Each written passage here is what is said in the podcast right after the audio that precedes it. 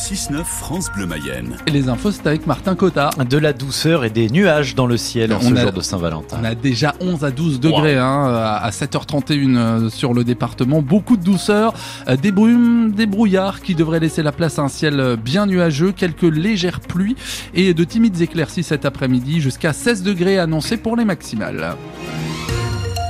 Sa visite en Mayenne ne va pas passer inaperçue. Édouard Philippe, ancien Premier ministre et peut-être candidat à la présidentielle 2027, le chef du parti Horizon, allié d'Emmanuel Macron, va rencontrer des entreprises du Sud Mayenne, aller à la rencontre des habitants de Méral cet après-midi.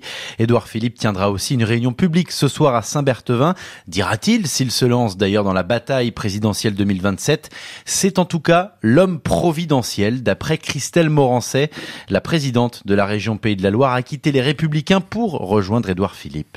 Je trouve que Édouard Philippe euh, voilà, incarne cette euh, droite de gouvernement et de rassemblement parce que pour moi c'est quelque chose d'important. La seule droite qui rassemble, vous avez dit, ça veut dire que celle des Républicains, celle d'Éric Ciotti, euh, c'est celle qui exclut Écoutez, moi j'ai quitté les, les Républicains en, en septembre 2022 parce que je ne m'y retrouvais pas. Moi j'ai adhéré à ce parti à l'époque, c'était l'UMP qui représentait l'ensemble des sensibilités. Et je pense qu'aujourd'hui, et pour moi c'est même essentiel pour les prochaines élections présidentielles, euh, d'avoir un homme qui rassemble le plus large possible toutes les sensibilités euh, à droite et au centre. Vous n'avez aucun doute donc euh, sur le fait que qu'Édouard Philippe va se présenter à la présidentielle en 2027, même Ah, s'il n'a pas annoncé officiellement. Écoutez, moi je, je le souhaite, c'est pour ça aussi que, que je le rejoins, c'est pour euh, l'accompagner euh, dans un chemin euh, long et pour justement faire en sorte d'avoir un rassemblement le plus large possible. Et demain matin, sur France Bleu Mayenne, Édouard Philippe sera l'invité de la matinale à 7h45. Des photos et de jolies lettres de soutien, les enfants de l'école Robert Badinter de Laval viennent d'envoyer un courrier à l'épouse de l'ancien ministre décédé. Elisabeth Badinter avait inauguré leur école en décembre 2010. Les enfants mayennais ont voulu témoigner leur soutien aujourd'hui à quelques heures de l'hommage national à Paris pour Robert Badinter, décédé la semaine dernière.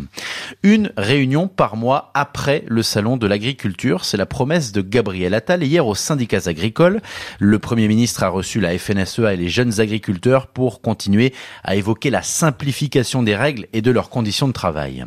Des perturbations dans les gares. Dès jeudi soir, les contrôleurs SNCF sont appelés à faire grève pour le début des vacances.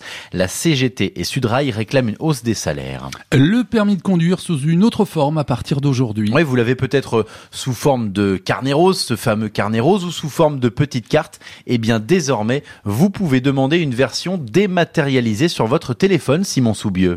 Ce permis de conduire dématérialisé concernera tous les automobilistes qui en font la demande. Il apparaîtra alors dans l'application France Identité sur téléphone.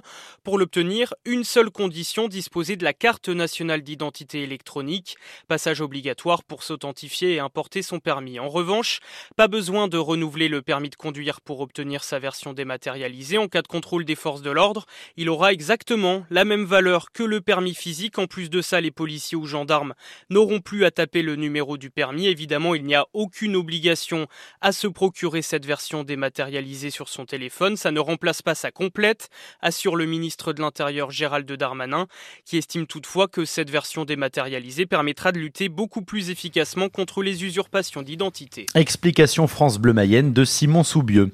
Les habitants de Loiron-Ruillé n'en reviennent toujours pas. L'ancien maire Roland Bindel, décédé en 2021, a laissé un héritage important à cette commune près de Laval. Un legs de 350 000 euros. Un très beau geste. Et l'actuel maire Bernard Bourget a des idées plein la tête. On en reparle dans le journal de 8 heures.